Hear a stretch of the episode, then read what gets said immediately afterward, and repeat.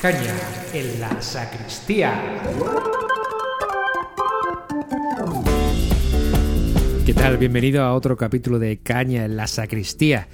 Hoy vamos a seguir con nuestra ronda de sacramentos que empezamos eh, la semana pasada con el tema de la Eucaristía y hoy volvemos a otro eh, sacramento de iniciación que es el bautismo. Bueno, pues es la entrada por excelencia a la iglesia.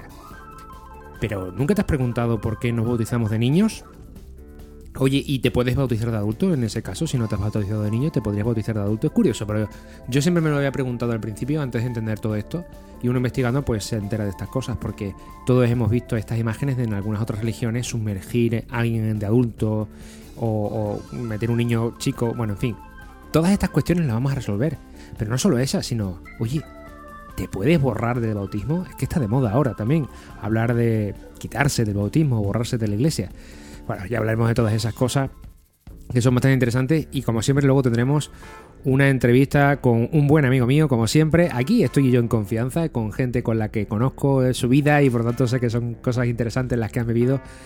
Pero no adelantemos acontecimientos porque como siempre, antes de todo, llega la santa caña de Mauricio Ruiz, que me consta que se ha tomado una santa caña esta semana con un santo de los que él elige durante la semana pasada. Así que no nos queda más que preguntarle a Mauricio, Mauricio, ¿con quién te has tomado la santa caña de esta semana? Hola Jesús, la santa caña de esta semana me la voy a tomar con San Marcos, uno de los cuatro evangelistas. ¿eh? Hemos celebrado su festividad el pasado 25 de abril. Es un lujo poder tomarte una caña con San Marcos, entre otras cosas porque fue estrecho colaborador nada más y nada menos que de San Pablo y también de San Pedro.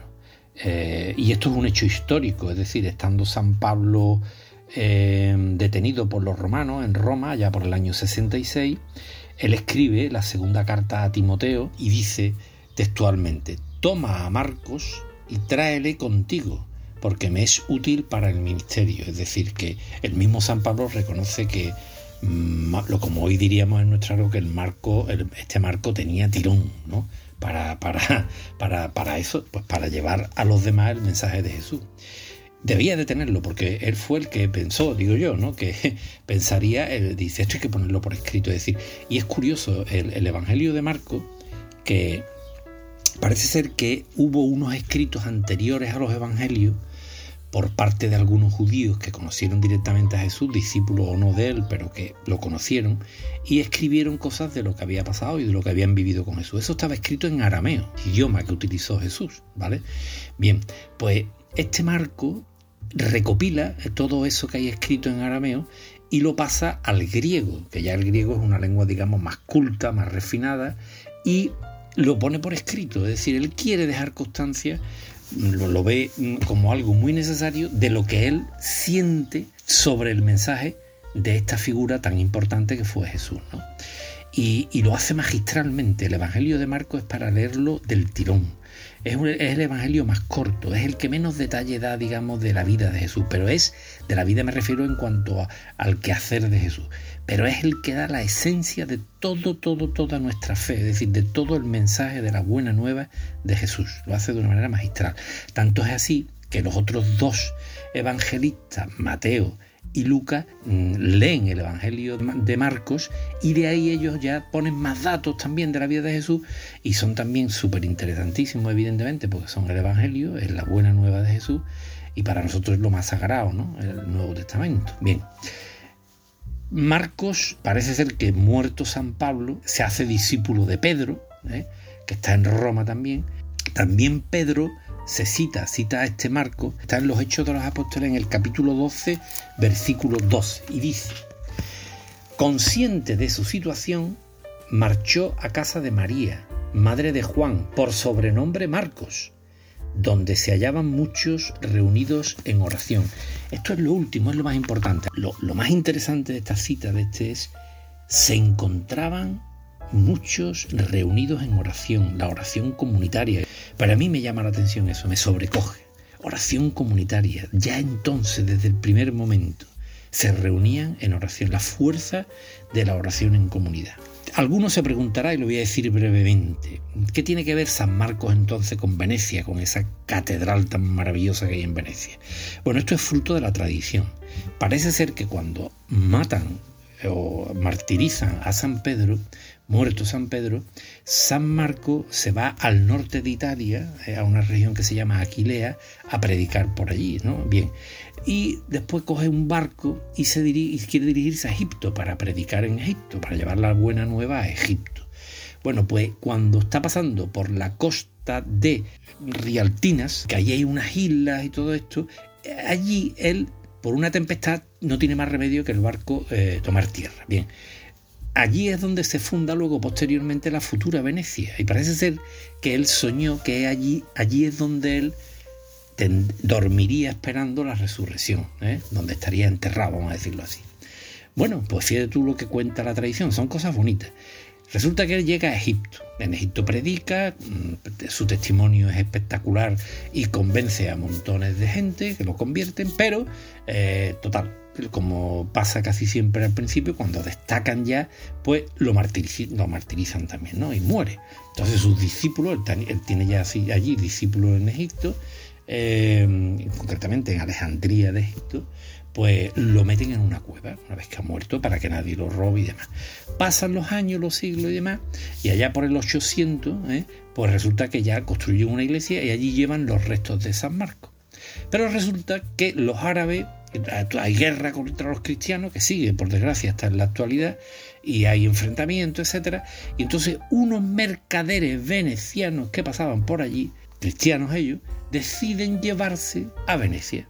Y efectivamente así lo hacen, lo cogen y se lo llevan a Venecia. Y mira de qué manera se cumple el sueño que había tenido el propio San Marco cuando estuvo en su barco, que había habido una tempestad allí en las costas de Italia. Bien, son tradiciones, pero no dejan de ser cosas, bueno, por lo menos curiosas.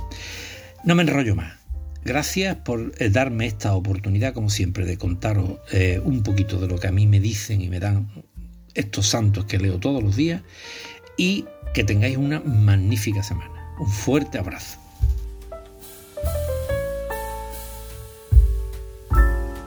Muchas gracias Mauricio. La verdad es que tanto lujo de detalles, valga redundancia, es un lujo.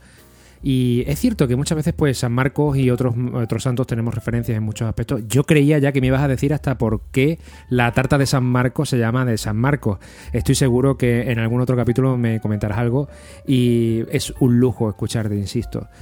Hablando de San Marcos y hablando de los evangelistas, precisamente en la época de Jesús, es la, época donde data la primera noticia precisamente de este sacramento que como obviamente es, lógico pues viene de, Jesús de Nazaret, ¿no? Que es la vez que Juan Bautista, bueno, Juan el Bautista pues bautizó a Jesús. De ahí nació el, gesto de bautizar eh, para la religión cristiana, aunque Jesús le dio otro significado a la hora de, bueno, no solo de, transformarse, sino, bueno, pues de nacer, ¿no? De empezar en la vida eclesial. De hecho, esto es lo que vamos a hablar, ¿no? Del bautismo, y no solo de ello, sino también de lo que significa estar bautizado y de lo que significa renunciar a estar bautizado que, es la apostasía, los llamados apóstatas. ¿no? Bueno, pues ya, ya hablaremos de ello porque está bastante de moda. Yo eh, eh, no, no, ha sido ni una vez ni dos, o mejor dicho, ni en uno ni en dos periódicos que he visto instrucciones para apostatar. Será del interés de la gente, ya lo veremos. Bueno, ¿qué es el bautismo? Siempre por el principio, el sacramento que nos inicia en la vida cristiana. Nos hace hijos de Dios y miembros de la Iglesia. Así, sin más. Entonces, es el sacramento que nos hace ser cristianos, católicos en este caso, ¿vale? Sería, por así decirlo, el rito de iniciación a la religión cristiana. Por lo general hay mucha gente que sigue pensando que el bautizo sirve para poner el nombre. A ver, no están mal encaminados, porque antiguamente el bautizo se usaba también para aquellas personas que se convertían, que venían de otras religiones, entonces, eh, pues sobre todo musulmanes, pues venían de un nombre musulmán y se les ponía un nombre cristiano en el bautismo aquellos que se convertían. Por lo tanto, no está mal encaminado a aquellas personas que piensan que esto es para poner nombre. En aquella época se mm, aprovechaba para poner un nombre nuevo, un nombre cristiano, un nombre de un santo, a aquellas personas conversas.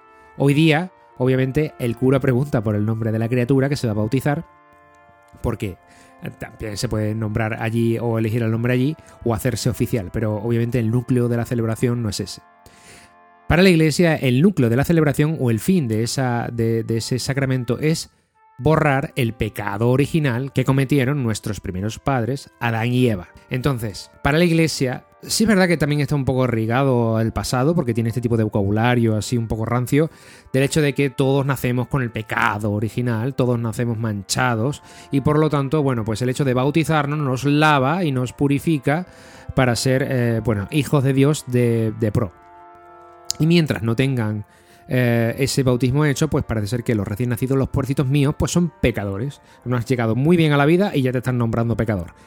Pero bueno, es verdad que es eh, la, manera de, significar, bueno, pues que empiezas en la vida cristiana y pasas de ser, por así decirlo, estar en tierra de nadie, ¿vale? En cuestiones religiosas, a empezar eh, a ser acogido por el don de Dios.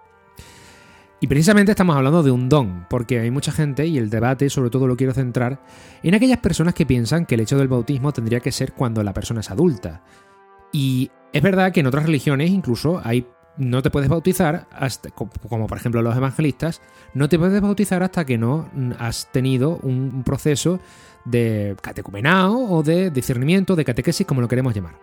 Pero ese es el proceso, y una vez que ya estás preparado, bueno, pues te bautizas, por así decirlo, admites a Dios en tu vida o te comprometes a seguir a Dios en tu vida. De hecho, esta gente lo que hace es bautizar a las personas completamente, es decir, sumergirlos en agua, porque simbolizan como que la persona que se hunde es una y la que asciende es otra persona totalmente distinta. En la religión cristiana católica lo vemos de otra manera. Cierto es que el origen viene al hecho de que, bueno, a menos tiempo tardemos en bautizar a una criatura, menos riesgo hay de que le pase algo y se vaya al cielo sin bautizarse. En la época en la que había muchísima mortandad infantil, bueno, pues esto se ve desde un punto de vista lógico, ¿no? Es decir, bueno, pues se ve desde un punto de vista práctico el hecho de bautizar cuanto antes eh, para estar en gracia cuanto antes por si acaso. Eso fue uno de los motivos tradicionales. El otro motivo y que el que hoy llega a nuestros días es el hecho de que los padres queremos dar ese don a los hijos. Es decir, nosotros decidimos que ese niño va a estar educado en la fe y por lo tanto ya lo queremos meter en la Iglesia Católica y ya queremos que sea hijo de Dios. Entonces, es un regalo que le hacen los padres a los hijos. Y por eso se hace de pequeñitos.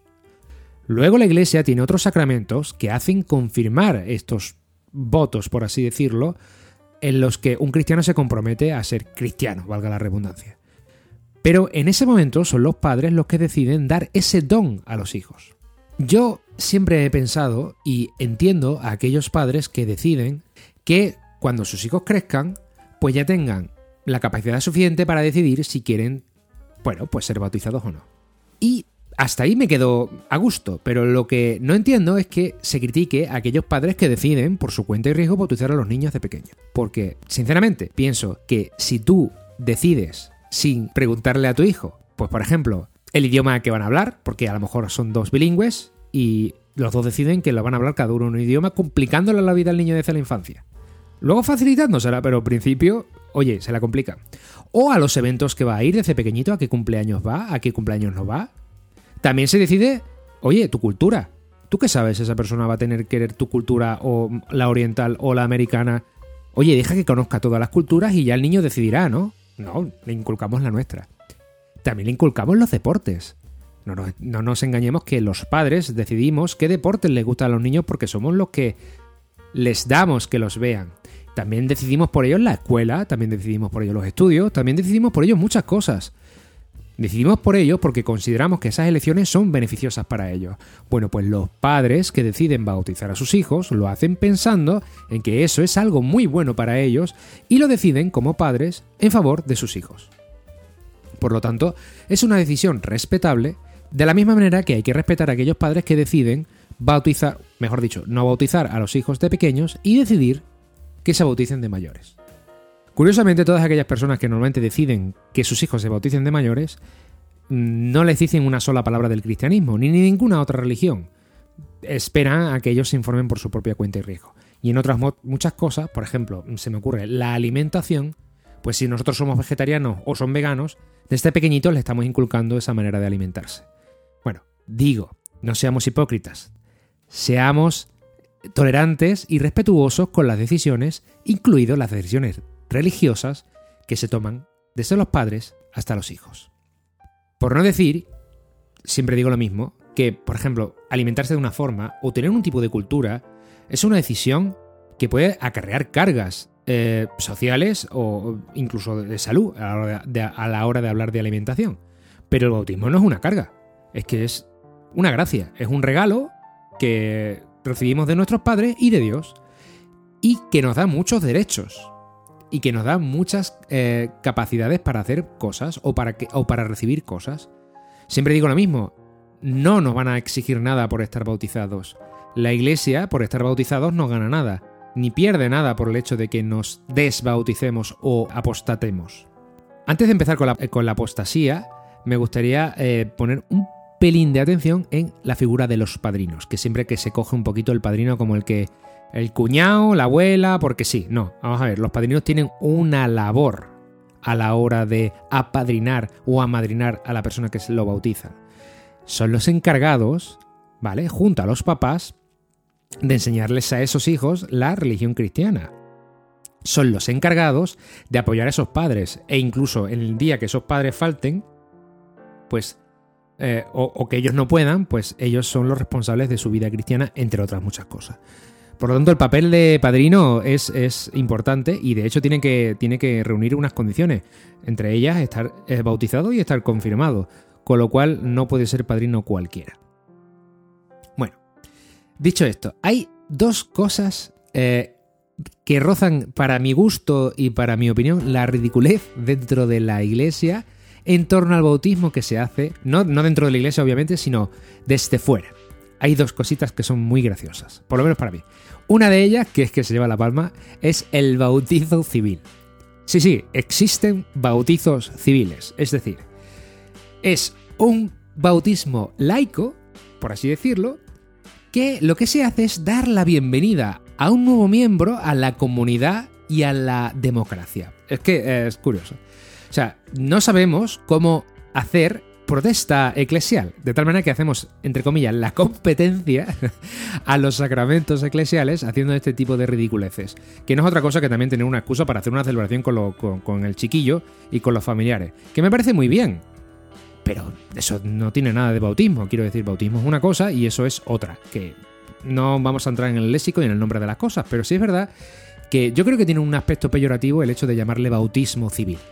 Es como ya digo, ¿no? Intentar hacer la competencia a la iglesia en este sentido. Total y absoluto respeto a aquellas personas que hagan un bautizo civil, desde luego, pero yo aquí, como siempre, digo mi opinión. Y otra cosa que no es tan graciosa, porque sí es verdad que es algo serio, pero la gente no creo que se lo tome tan en serio como parece, que es la apostasía.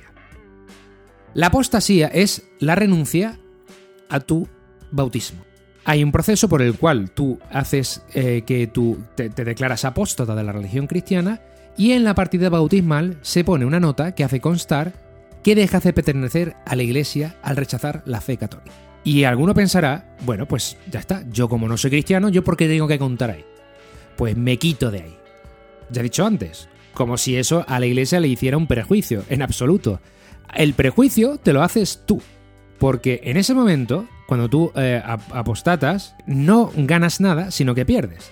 Pierdes la posibilidad de ser padrino, de confirmarte, pierdes la, capacidad de recibir cualquier tipo de sacramento, incluida la denunciación de enfermos.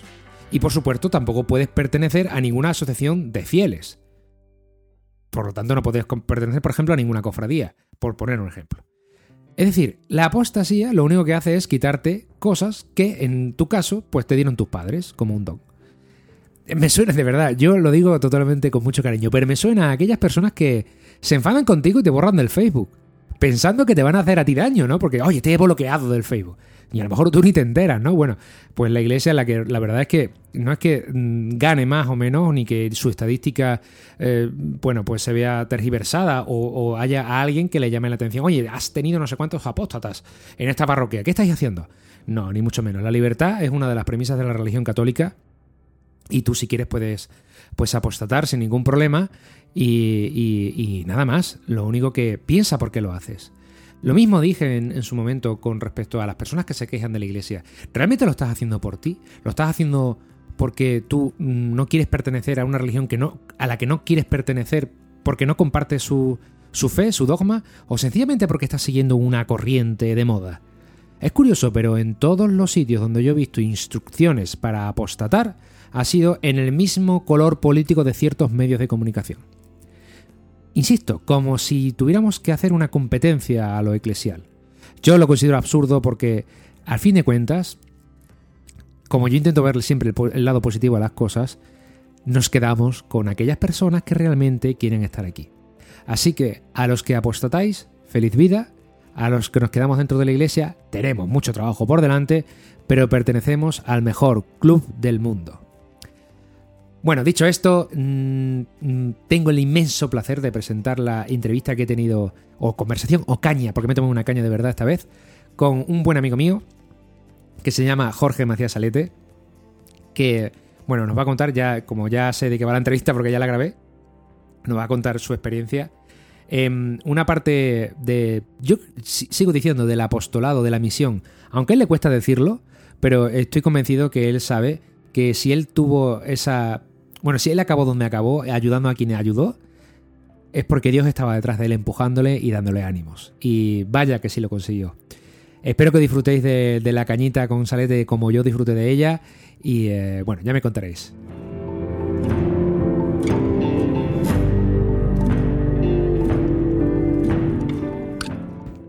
Se notado. Esto puede ser como el inicio, ¿vale, Salete? Claro. Venga, pues vamos a iniciar. Que es que, a ver, si se llama caña en la sacristía y no hay cerveza de por medio, yo siempre digo lo mismo. Aunque, aunque parezca que nos bebemos 80, pero ha- hablamos más que. Eso es como el sonido de entrada, que sí. Claro. Espera, espera. No, a mí no me va a sonar. Bueno, vamos a ver, venga, pues vamos a empezar ya y sobre todo, mm, como en estas cosas no se ven, pues habrá que eh, presentar a las personas con las que, con la que estoy. Jorge Macías Salete, Sí, señor. alias Salete mm, para la gente que lo conoce y Jorge para sus clientes de, De trabajo, ¿no? para sus clientes de trabajo y para, para qué más. Pa- La familia también me suele llamar por mi nombre. Ah, por tu nombre. Claro.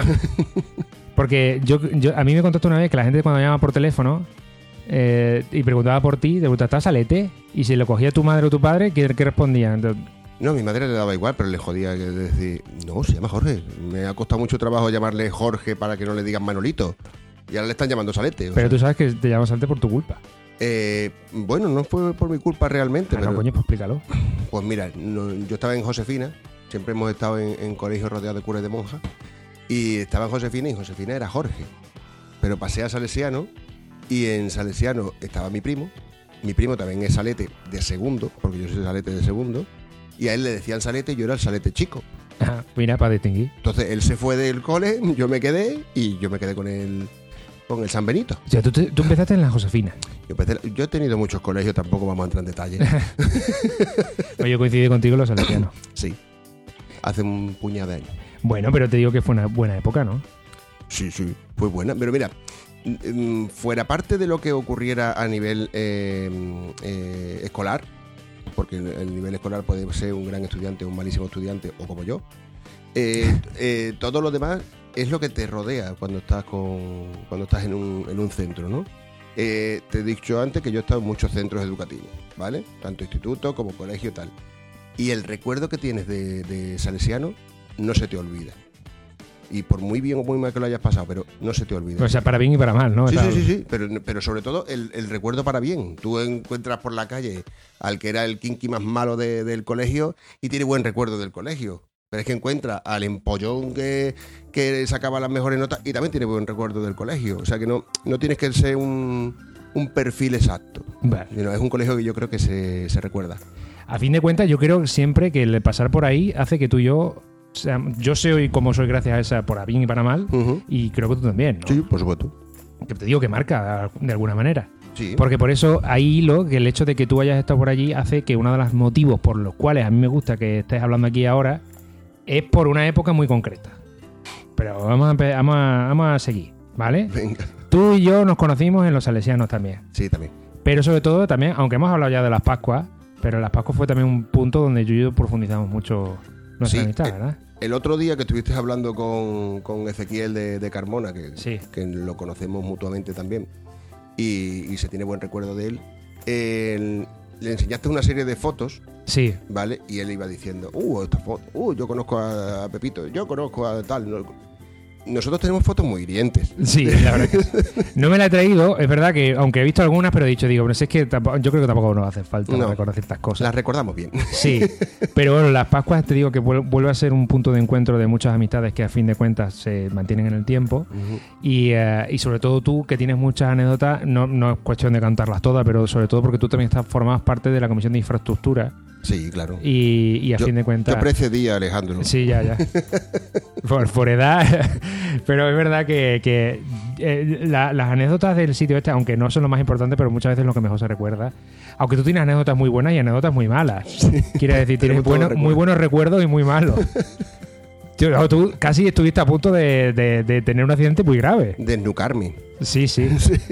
Y, y, eh, y Por, bueno, abrazar, por abrazar muy fuerte a, a- a un santo. bueno, ya.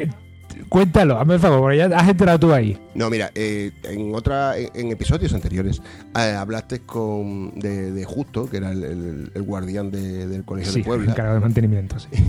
Y, y justo siempre sabía lo que teníamos que hacer, aunque nosotros también veníamos de, de antes, ¿no? De, de decir, todo el mundo cuando llegaban las preparaciones de Pascua, eh, teníamos nuestra misión ya marcada de un, de un año para otro. Entonces él siempre decía, oye, tenéis que hacer esto, esto lo tenéis que hacer entre dos, esto lo tenéis que hacer solo, esto mm, tú te vienes conmigo, esto todo eso.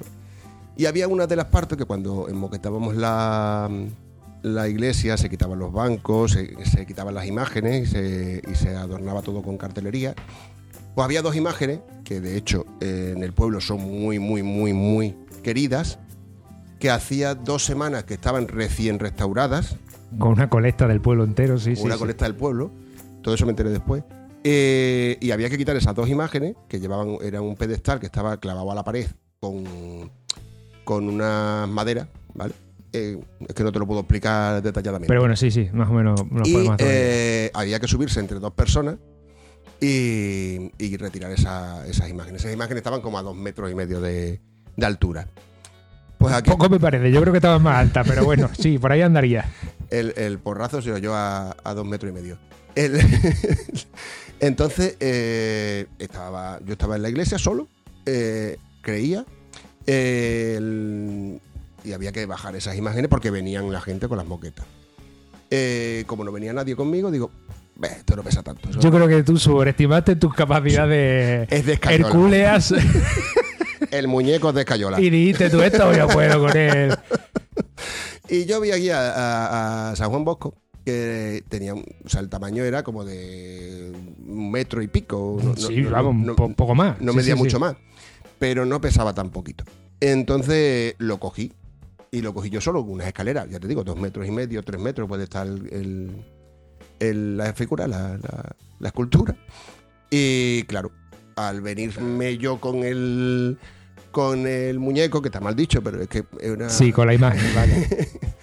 eh, se me escapó. Entonces, para que, el- para que la imagen no sufriera, me tiré con ella de la escalera. Con tan buena suerte que todavía no estaba la moqueta, que la moqueta medía 50 milímetros. No, no, no, no, medía nada. acolchaba mucho, ¿no? No acolchaba mucho, entonces, pero daba igual, no había ni moqueta puesta. Y aquí el tío hizo hizo eh, de intermediario entre eh, la imagen y el suelo, era yo. O sea, tú fuiste un héroe. eh, Le di un cabezazo así de, de cariño al Don Bosco y el Don Bosco pues sufrió un poquito. Menos de lo que podría haber sufrido, hay que decirlo. Yo fui testigo de eso, yo estaba fuera. Y yo estaba. espera, espera, espera, espera, Ah, vale, vale. vale. que tú no estabas fuera. Había un, un amigo nuestro que era el encargado de, de sonido, que se llama David Marco, que estuvo también por aquí, que estaba arriba en el coro y escuchó el estruendo, porque se escuchó un estruendo enorme, y solo se asomó así, Y digo una arriba. frase lapidaria, sí, sí. justo te mata.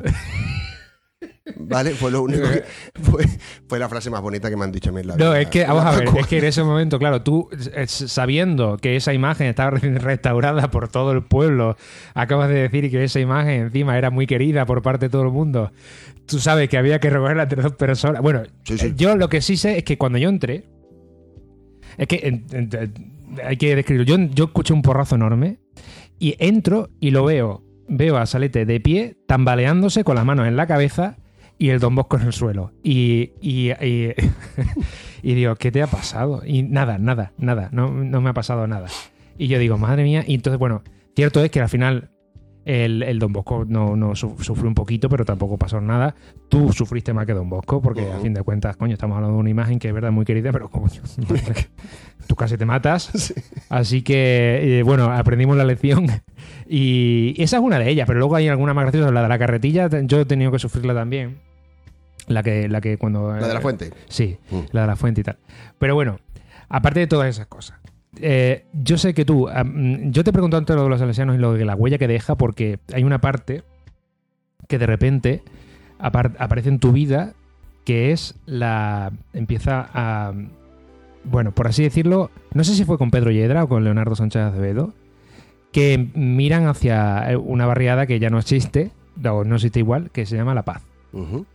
Y de repente ahí, eh, bueno, también aparece un personaje mm, por aquella época muy relevante por esa barriada que es Mariluz Calvo. Y, y montan, o montáis, o, o seguís, o le dais más profundidad, no sé cómo llamarlo, al oratorio. Sí. Entonces, explica, por favor, en qué consistía eso.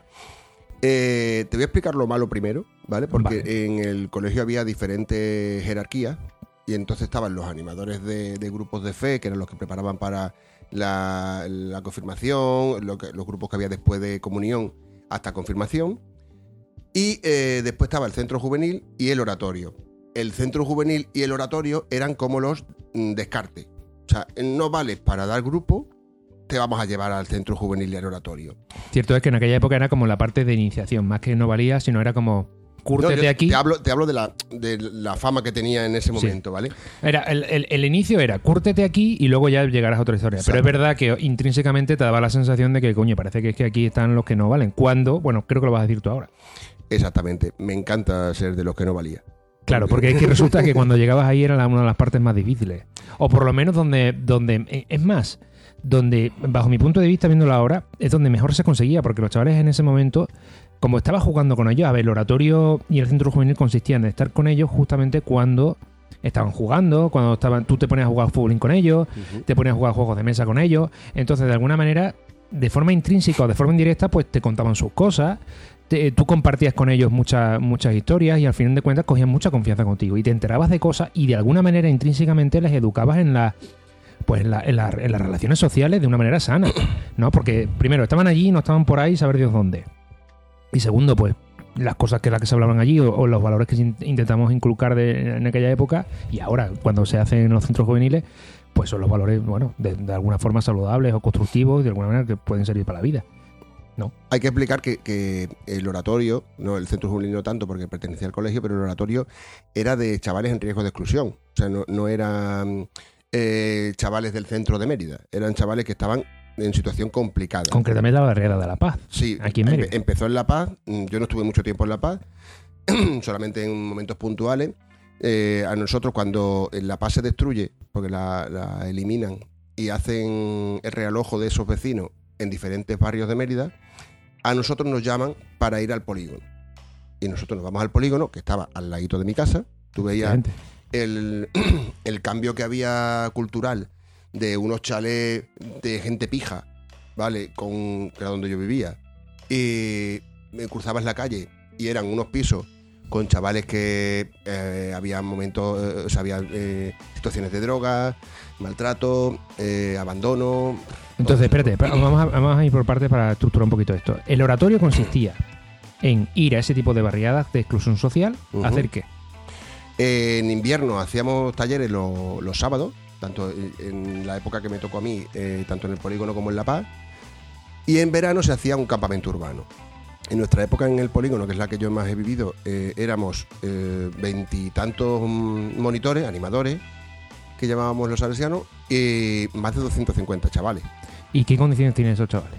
Lo que hemos dicho antes, tema de drogas, eh, abandono escolar, abandono de familiar, eh, maltrato, cualquier eh, mm, eh, perjuicio que le puedas dar a una persona, la tenían esos chavales. Entonces, cuando nosotros los quitábamos de la calle, Es que ¿quién- esto incluso, yo recuerdo que hasta yo estuve participando, en, sobre todo en La Paz, un par de años, y eran incluso cuestiones de higiene. O sea, no te estamos hablando de. Eran, básicamente, eran cu- cuestiones de necesidad básicas. No estamos hablando de, de- de- de que había un chaval que, que les tocaba bañarse después de una semana. ¿no? Sí.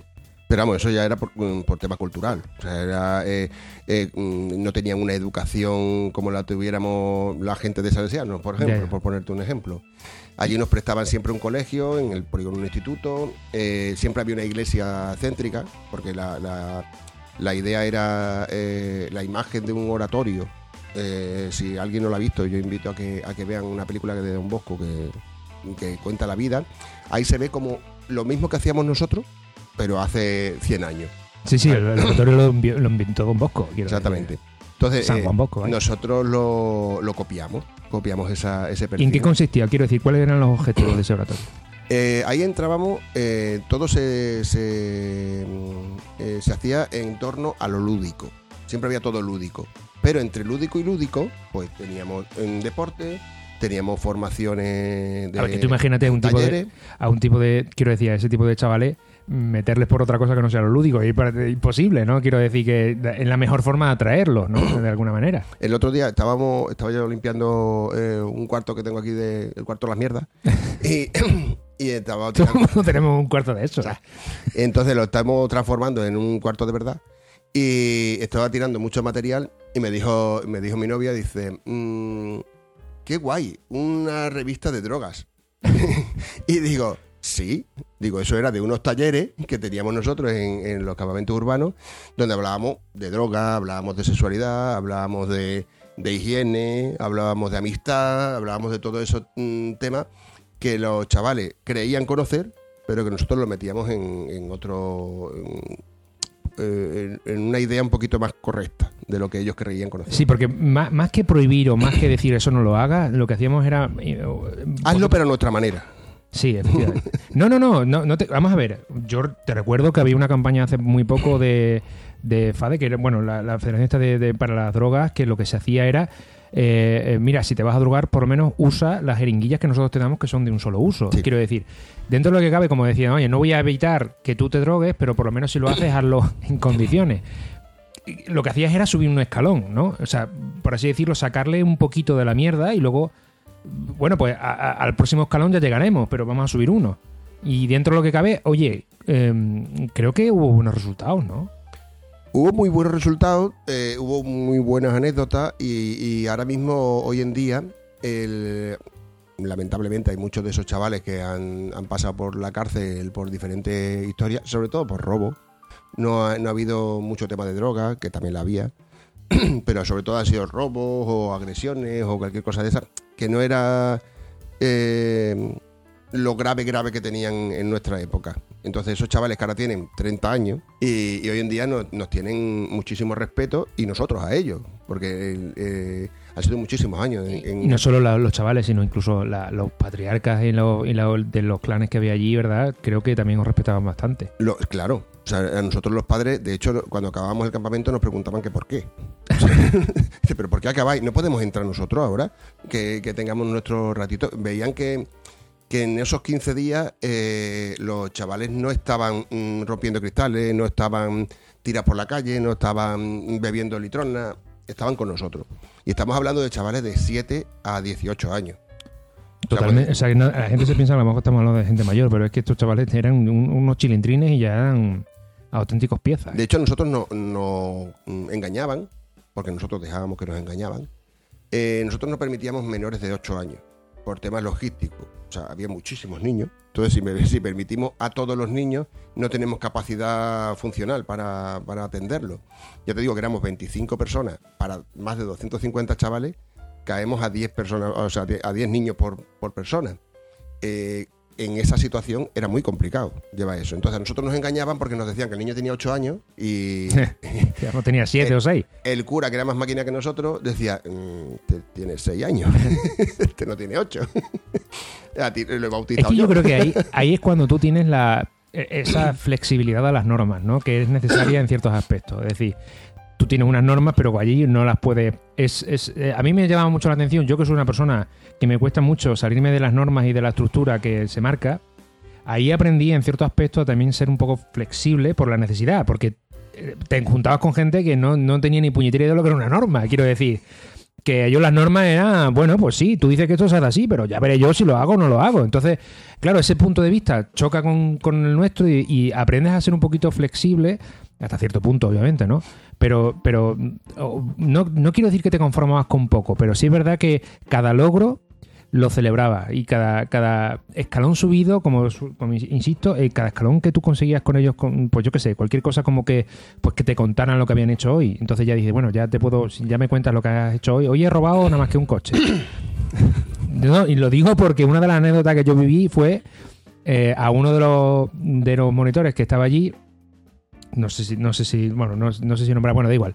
El caso es que llegaron con un coche y dicen, mira, te lo he robado. que es para ti, te lo regalo. Y dicen, no, no, no, gracias. ¿Sabes? Te puedo contar dos anécdotas, muy, una muy suave. Tenía un. ¿Cómo se llaman los pájaros estos que tienen la crestita? Eso, pero en grande. No sé, un- una especie de loro de esto. Súper bonito. Eh, así amarillo, tal. Y mi padre lo- regalaron. Y mi padre lo soltaba de la jaula y se iba. ninfas, ¿no? Una ninfa, una ninfa, es. exactamente. Y el- mi padre la soltaba, se iba, y como te digo, yo vivo cerquita de, de la zona. Y el pájaro se iba y volvía. Y un día se fue el pájaro y no volvió. Nunca en la vida. A los meses viene un chaval, que, que ahora le tengo mucho cariño, que se llama David, y, y me dice, tío Sarete, he encontrado en tu barrio un pájaro más bonito, se lo he vendido a una vecina de la Cruz Campo por 50 euros. Y digo, hacho David. Digo, el pájaro era mío. Dice, no joda, ahora voy y se lo robo. es que, pero todo eso era con la, con la naturalidad de que ellos, como no, no eran conscientes de que estaban haciendo algo malo. No, no, no, eh, escucha. es que- era su proceso de. no, de- él, de- de- él de- me explicó que le costó subirse a cuatro tejados para, lo- para coger al bicho. O sea, se fue detrás de- del animal, lo cogió, no sé de dónde sacó la jaula o la caja o lo que fuera que sacara, pero se lo vendió a una señora de otro barrio. Pero el proceso de recuperarlo, él dice, bueno, pues te lo robo y ya está, como diciendo, pero que el proceso es natural para ellos, en su, su- en su escala de valores eso no es nada malo, quiero decir. Igual que lo que te he dicho antes del coche, lo del coche era algo, digo, oye, voy a tener un detalle contigo, robo un coche y te lo traigo. Y entonces es un proceso en el que quiero, quiero hacer ver que hasta qué punto de vista el- la escala de valores en ese momento estaba totalmente tergiversada con respecto a la normalidad. Es decir, vamos, normalidad me refiero a la más básica, ¿no? Como el hecho de robar es malo, ¿no? Bueno, pues eso es lo mínimo que se despacha, ¿no? Hasta, hasta ese punto, pues bueno. No. Y luego otra, otra parte que a mí me encantó, o por lo menos que yo siempre he escuchado muchas veces, son las noches del terror. Quiero, quiero explicarlo. Las noches del terror eran gincanas, una gincana al uso, pero era por las noches. Est- Estos venían de los campamentos con, con circunstancias, o sea, con niños con circunstancias. mm, A ver, no suena bien esto de decir normales, ¿vale? Con, con- estamos hablando Menos, menos anormales. Sí, bueno, por así decirlo, ¿no? Al uso. Vamos a, eh, vamos a intentar no ser tan políticamente correctos, pero para, pa- para ir un poquito más al grano. Entonces, eso se hacía en campamento y, y era, pues bueno, no, eh, por la noche, con los monitores disfrazados de monstruos o de tal, y en una gincana, pues en plan terror. Claro, eso lo intentamos trasladar al, a un barrio conflictivo por la noche vestido también. Con unos niños que tienen una forma de, de de enfrentarse a lo desconocido o a, o a algo agresivo, claro, no con miedo, sino, sino, bueno, pues con violencia, a fin de cuentas.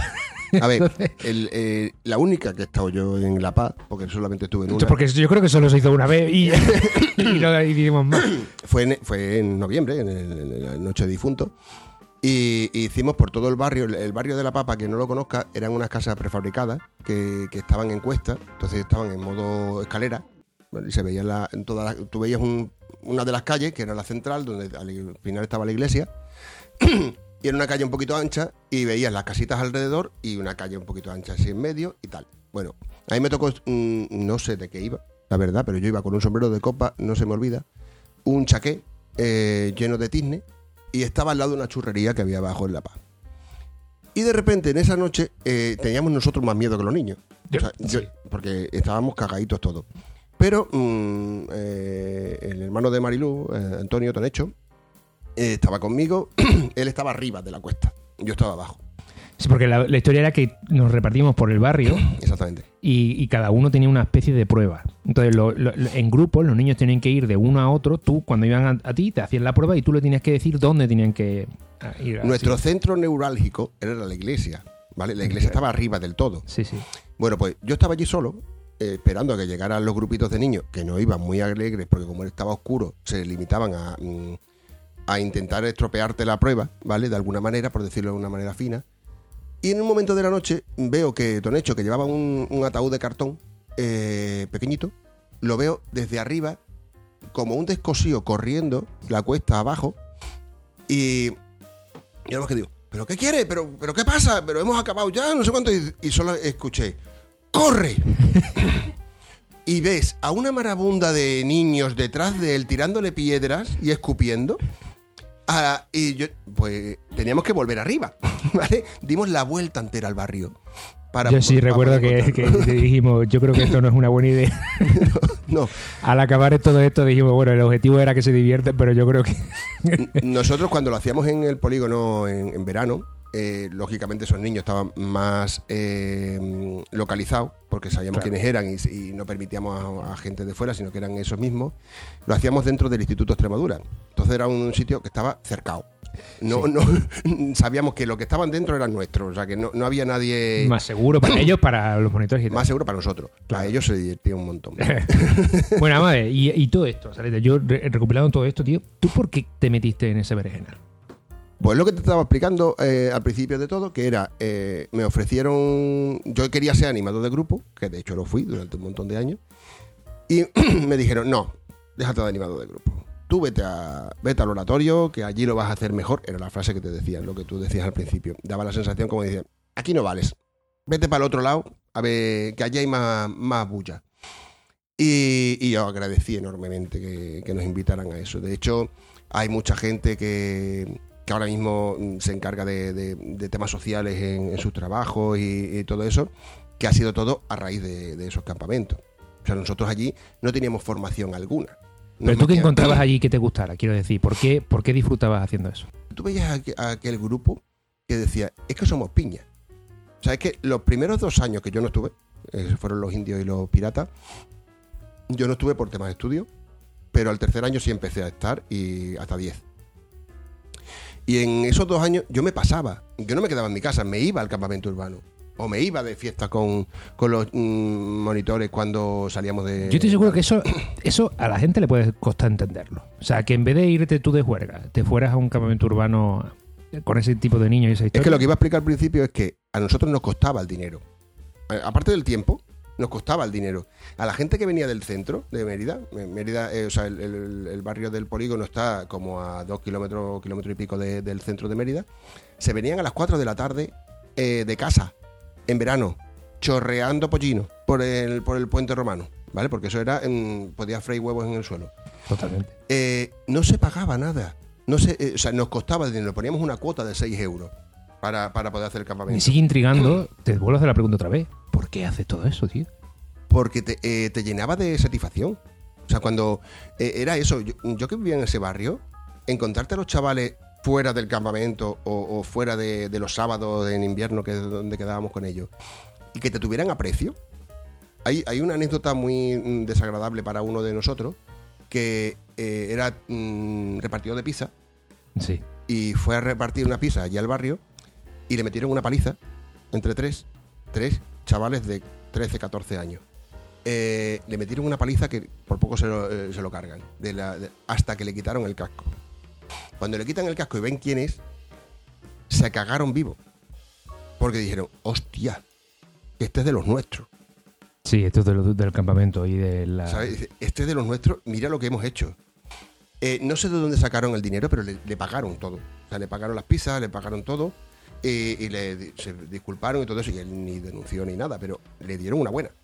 Entre tres, para quitarle cuatro pizzas. Lo que te quiero decir con todo esto es que a fin de cuentas, eh, para cualquier persona desde un punto de vista externo a este ambiente, el hecho de que tú mm, te cueste el dinero, que vayas a las 4 de la tarde en verano aquí en Mérida, que, es- que es- esto es Marruecos, el calor que hace, que tú tengas ese tipo de historia, al final llama la atención y lo que quiero hablar precisamente es del tema satisfacía, pero desde, el- desde eh, es lo que te digo, al final todo esto venía desde el punto de vista salesiano y, y eso lo lideraba un sacerdote que por cierto sabía de más y de sobra lo que, lo que, lo que os iba a pasar cuando empezarais haciendo eso. Sí, claro. Porque él sabía que lo había. No sé si eh, empezó César Caro aquí o, o- Empezó Leo.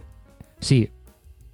El tema de la, de la. Bueno, el tema de la misión, cuando tú empiezas a tratar con gente así de necesitada y la gente empieza a darle algo que es muy escaso hoy día, que es el cariño en, en esas barriadas, porque falta muchas cosas. Pero sobre todo falta afecto. Y vosotros cuando le empezabais a dar afecto a esos chavales, esos chavales no sabían ni, dónde- ni por dónde salir. Por- precisamente por eso, respondían de la manera que estamos describiendo, de a, a veces incluso pues de- de robándote cosas o, o- o- o entrando dentro de su clan o lo que sea. Pero es, es curioso la, la- la satisfacción que tú recibes de eso. Entonces, como tú me estás describiendo. Tío, ahí es lo que estamos hablando. Ahí tú que ves extraño, que, que ves que, fuerzas pueden traer. Yo, yo ahí estoy viendo lo que te quiero decir, la, la fuerza de, de- de- no sé, de Dios, de la religión. No sé cómo lo ves tú ahí, cómo lo encaja eso ahí. Yo te digo, nosotros cuando empezábamos el... Quiero decir, tú estuviste llamándolo de una- alguna manera. ¿Tú viste ahí que el tema de Dios ahí, o el tema de la. Quiero decir, ¿funciona? ¿Lo encuentras ahí? ¿O tiene, lo, lo ves relación? O. esa situación de atender, de valorar a los chavales, de, darle ese cariño que no, que no han tenido, porque nosotros, estando en el campamento del polígono, nos llaman de una empresa que conocían a una de las nuestras y dice, oye, tengo un campamento en, en- en un pueblo de aquí de Extremadura, donde van chavales de un barrio de Madrid. ¿Vale? Los chavales del barrio de Madrid eran tiki tiki. Eran lo, más eh, pijo Ah, que te, sí, que sí, te sí, puedes echar a la cara. ese tipo de sí. De hecho, tú has venido a uno de Fui a uno, sí. Pues esos campamentos a nosotros nos pagaban. Nos pagaban por ir a esos campamentos. En esos campamentos se hacía equitación, se hacía tiro con arcos, se hacía un circuito de cars, se hacía eh, piragüismo. ¿vale? El piragüismo mejor no, no aumentarlo porque eso pues, era muy pesado. Pero lo que te digo eran que eran 30 o 40 chavales que no tenían nada que ver con lo que nosotros estábamos acostumbrados a trabajar, pero que tenían mucho que ver. Porque esos chavales tenían faltas de cariño, Sí, Tenían- tenía otra historia, sí, sí. tenían faltas de, de- de relaciones sociales y era totalmente antagónico a lo que teníamos nosotros. O sea, en vez de tener un kinky que roba moto, teníamos a, a una pija que, que su única preocupación era qué colonia se compraba. Sí, pero eran de los típicos chavales que eran como lo que se llaman del- de la llave colgada en el cuello. Que están, que llegan y eh, tienen de todo, materialmente hablando, pero su padre y su madre están totalmente, están siempre trabajando, si no están separados, y entonces él tiene más relación con, con la persona que limpia su casa que con su propia familia. Entonces, a nivel de, al nivel eh, afectivo, de verdad que tenían muchas carencias. Pero yo lo que te quiero decir con todo esto, al final, es, es lo de siempre, es es curioso, pero en estas circunstancias que uno está, si lo piensas, si lo piensas así fríamente, ¿no? Tú dices, oye, ¿qué- ¿tú qué prefieres? ¿Irte a tomar un helado con unos amigos o irte a las 4 de la tarde a, a cuidar chavales quinquilleros mm, que te pueden sacar una navaja y rajarte de arriba abajo? Y cuando tú eliges lo segundo, yo personalmente, yo es lo que te digo muchas veces, es cuando yo entiendo el hecho de ese, eh, eso de atiende al pobre o ponte el último y encontrar la felicidad, ¿no? Del tema de... Ahí es cuando yo veo el mensaje de Dios, o por lo menos a mí lo que me inculcaron, que para eso empieza el oratorio y para eso empieza el centro juvenil, ¿no? Atiende al más necesitado, verás qué pasa. Y, yo, lo poco que estuve, yo, tú tuviste el doble o el triple que yo, pero lo poco que yo estuve, desde luego yo los vi claramente, ¿eh? O sea, yo, para mí fue una de las sensaciones más gratificantes que he tenido yo en mi vida y yo no lo vi como algo eh, gratificante como para decir, oye, es que me siento bien porque soy súper guay. No, no, todo lo contrario. Yo, yo me sentía, primero, me sentía mal a veces por haber prejuzgado a esas personas. Segundo, me sentía que yo pensaba, digo, de aquí no salgo vivo. Eh, y es más, salí más vivo todavía por el hecho de que vi unas circunstancias en las que yo decía, digo, esta gente no es así porque les dé la gana. Eh, es verdad que las circunstancias muchas veces las eliges tú, pero hay, pero cuando tienes 7 años, cuando tienes 12 años, esas circunstancias te las han mamado, te las han dado, por lo que sea. Yo no voy a entrar ahora porque los padres o lo que sea están como estén, pero cuando tienes un chaval de 7 o de 12 años que está en esa circunstancia, ellos no han elegido eso. Entonces lo que, tienes que, lo que tenemos que hacer es ayudarlos. Cuando tú le ayudas o cuando tú te inmiscuyes que en ellos, yo ahí veía a Dios. Es lo que yo te estoy intentando decir. Y a partir de ahí, a mí me cambió la vida. No sé, ¿a ti hasta qué punto te cambió la vida eso? Eh, fíjate si me ha cambiado la vida que 20 años después de, hacer el último, 23 años después de hacer el último campamento, estoy hablando de eso contigo. fíjate hasta dónde, hasta dónde llega. Nosotros eh, hicimos 10 eh, mm, campamentos. de los 10 campamentos, el último ya fue un poquito despedida, porque mm, se acababan los chavales, lamentablemente. O sea, en ese barrio no había tanto. Se acababan los chavales, se acababan los monitores. Porque eh, la gente crece, la gente se va a estudiar, la gente se va a trabajar y ya no tenemos tantísimo tiempo. De hecho, hace poquito, el, muchos chavales, que eran chavales en esa época, que ahora tienen treinta y tantos años, oye, vamos a volver a hacer esto, no sé cuánto, vamos, no sé qué. Digo, vale, tenéis que, necesitáis un sacerdote o, una iglesia o un instituto de punto neurálgico y digo, y tenéis que cumplir ciertas normas. Pero sobre. Y me, además él me preguntó, dice, ¿pero cuánto se cobra? Claro. Entonces le decíamos, no, no, no, no. Digo, aquí no se cobra nada, aquí pones dinero. es que se cobraba en espíritu en ese momento, por decirlo de alguna manera. Y por eso necesitabas un sacerdote, por eso se hacían misas por la mañana. Eso te iba a decir. Nosotros hacíamos siempre, todos los días, oración. Eh, eh, y la oración de 23, pues íbamos 8, 9, porque ninguno era obligado ni pero lo que sí queríamos y lo que sí queríamos empezar la, la mañana de una manera un poquito más espiritual, eh, sí hacíamos ese. Porque lo que preparabas precisamente era el cuerpo lo tenías preparado, pero el espíritu era, eh, había que prepararlo para ver lo que te encontrabas allí.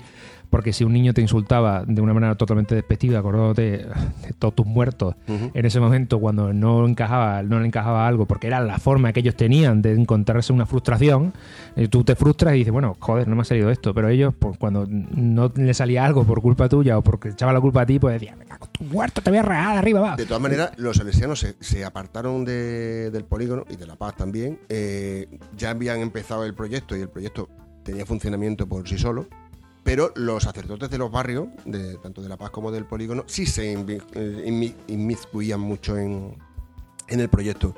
Y de hecho, eh, cada vez que había algún problema gordo, no tan gordo, el día anterior, en la oración de por la mañana, sí se nombraba eso. Y sí se le buscaba un, razonamiento a, todo lo que ocurrió en todo eso y, te ayudaba muchísimo. O sea que el, el tener el ratito de oración por la mañana era casi imprescindible para, poder tirar adelante. Pues sí. Oye, ¿y tú, crees que hoy día esta crisis de fe que en teoría se está en Europa, ¿no? Porque cada vez hay menos de todo en cuestiones religiosas, ¿crees que también ha tenido que ver con el hecho de que los campamentos cada vez se hagan menos?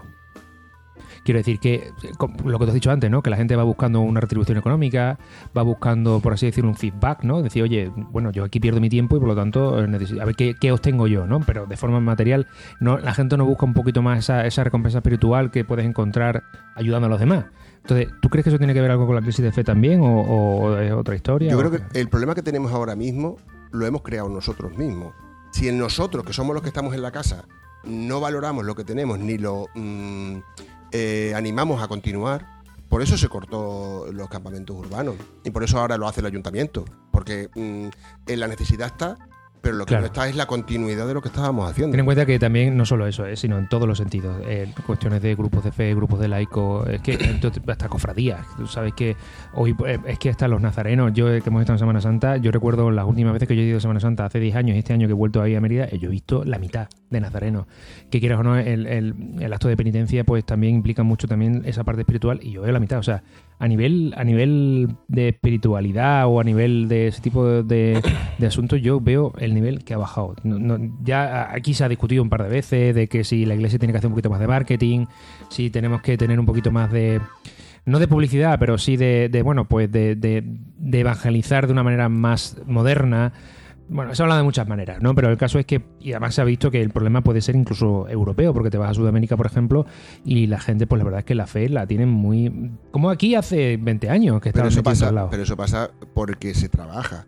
O sea, si tú, eh, un sacerdote, viene para acá y tu visión de un sacerdote es que, eh, que lo he leído esta mañana, eh, ha sido un pedrasta en Bolivia, ¿vale? Pues si te quedas con esa imagen de que el sacerdote es un pederasta en Bolivia, eh, ya no valoras el, tema de los sacerdotes.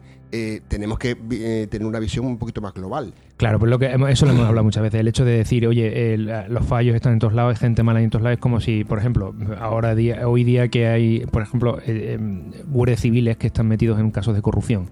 Si todo el mundo ahora piensa que es que la Guardia Civil es corrupta porque hay cuatro guardias civiles que han robado o que se han aprovechado de decir, entonces ya a partir de ahora la Guardia Civil es corrupta. La Guardia Civil es que es corrupta. Guardia Civil corrupta. Bueno, pues hay una intencionalidad de, de enlazar una cosa con la otra y en la Iglesia pasa eso con los sacerdotes, ¿no? Obviamente hay casos de pedastia y están más que, más que demostrados, pero en la inmensa mayoría están haciendo una labor encomiable y además mm, fructífera en muchos aspectos.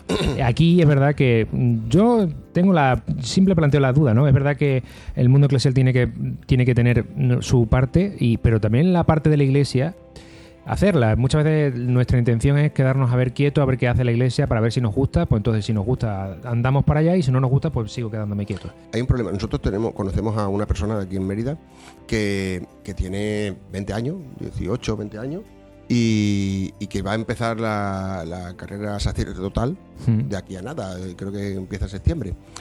No veas el cachondeíto. O sea, el cachondeíto que hay en- eh, alrededor, que vale que sus amigos lo apoyan y, y le, y le animan lo más, pero por detrás hay un cachondeíto de decir, ¿pero tú dónde vas? ¿Por qué te vas a meter eso es- eso es muy Pero, viejo. ¿Sabes? Entonces, Ese es el rechazo típico y tópico que Pero la siglo iglesia tiene desde hace siglos. siglo XXI, año 2023, y hay un chaval que eh, nos llega de cerca, que eh, tiene interés por, por tener una carrera sacerdotal, joder, es digno de alabar, no es digno de cachondearse, es decir, mm, eres un Por parte de los que época. valoramos eso, obviamente es digno de alabar. Por la parte de que no lo entiende o que, lo, o que como a veces rechazamos. Muchas veces estamos aquí pensando, eh, hay que ver eh, la gente homófoba, hay que ver la gente que no tolera ciertas etnias o, o- o los xenófobos y tal. Y precisamente tú no respetas o toleras que una persona quiera tener una, una- pues, pues, su vocación sacerdotal como puede ser cualquier otra y ser feliz. Si cualquiera que conozco, yo desde luego todos los curos que conozco, todos, o la gran mayoría, eh, te puedo asegurar que son súper felices. Es más, están eh, pletóricos. Eh, a mí me encantaría en muchos aspectos de mi vida ser tan feliz y tan, estar tan llenos de vida y tan realizados en su, en su propia vida que, ellos. Y muchas veces tú dices, oye, si tú quieres ser feliz en esta vida y te metes en sacerdote, es que parece que estamos hablando que se meten a, no sé, como, como que decirte, que se ponen un cilicio y que de repente tienen que en ese momento comer migas de pan y agua, ¿no? No, estamos hablando de una vida normal y corriente, es más, súper plena y, y aparte que encima eh, al servicio de los demás. No solo eso, sino que además es que académicamente hablando, estamos hablando que salen muy bien preparados. Mínimo dos carreras, mínimo varios idiomas. Estoy hablando de sacerdotes hoy día, en el siglo XXI, ¿eh? que se preparan yo, muy bien. Yo estudié la Pontificia de Salamanca y los del piso de arriba eran los de teología. Entonces me- los he tenido cerquita. Quiero decir que, que, que, eh, prepararse hoy día como sacerdote te preparas como un profesional internacional. Pero sí, bueno, sí bueno. te digo que eh, cuando estaba en, en la Pontificia de Salamanca estudiando, eh, teología y, y- y todo lo relacionado con la vida sacerdotal estaba, estaba en el piso de arriba y era rarito encontrarte un español. O sea, todo Sí. lo que había era africano o sudamericano y algo del norte de Europa. Pero estoy diciendo que hoy en Europa hay una crisis de fe tremenda y en vocaciones. Ya tenemos que hablar con vocaciones. Estoy pendiente de hablar con algún cura, alguna monja. A ver si soy capaz de hacer lo que tengo ahí en esta historia. Salete, nos vamos a ir acabando ya. Que, te has metido ya en berenjenales, ¿eh? Y llevamos ya uno- un tiempito, ¿eh? Habrá que ir acabando. Que, que, bueno, no pasa nada porque eso significa que te has, has estado bien, has estado cómodo. Sí, esto está cómodo. ¿Cuándo quedamos ¿Te otra vez? gustado la experiencia? Me, han dicho que se dice esto cuando ha terminado. ¿Cuándo quedamos otra vez? Yo todo el mundo que me lo dice, me lo dice en serio. Yo no sé si tú lo estás diciendo de cachondeo. No, no, pero te lo digo en serio. Tú verás, yo cuando tú quieras. Vamos a darle tú. oportunidades a otros, pero bueno, cuando hagas la temporada 2, ¿vale? Sí. No sé cuándo va a terminar la temporada 1. Pero bueno, me alegro mucho que hayas estado aquí. Yo la, contigo lo que quería era precisamente eso, de, a- ver el- ese, esa faceta tuya que has tenido en los oratorios y sobre todo eh, la capacidad que tienen esos oratorios de haber cambiado a las personas. No solo como tú has comentado, que a partir de ese momento la gente pues cambió su propia vocación hacia evento, pues su trabajo social, por ejemplo, ¿no? En ese sentido, sino aparte, aunque no te hayas dedicado a eso, pero sí es verdad que te, te cambia el punto de vista de, de ese tipo de personas y tal. Ujú. Ese tipo de personas hablando de que precisamente muchos de ellos, hoy día, gracias a esos campamentos, gracias a esa orientación, son grandes profesionales y salieron de ese, de ese atolladero, ¿no? De esa, de ese mm, muchas veces esos tipos de, de guetos que lo que hacen es, bueno, pues por desgracia, llevarte por muy mal camino. Gracias a, ese- a esos oratorios, creo que mucha gente cogió muy buen camino Eso te iba a decir. y llegaron a ser grandes profesionales o por lo menos ser personas perfectamente integradas en la sociedad y productivas, que mira, dentro de lo que cabe, menos está. Salete, eh, tío, ha sido, yo me lo he pasado muy bien. Yo, nos hemos bebido la cerveza y no hemos pedido más. No, y encima tenemos aquí un montón de cosas para comer y no hemos probado porque estamos aquí cascando. Pero bueno, ahora, ahora daremos cuenta de ello. Oye, ha sido un placer, tío. Muy bien, nos vemos pronto.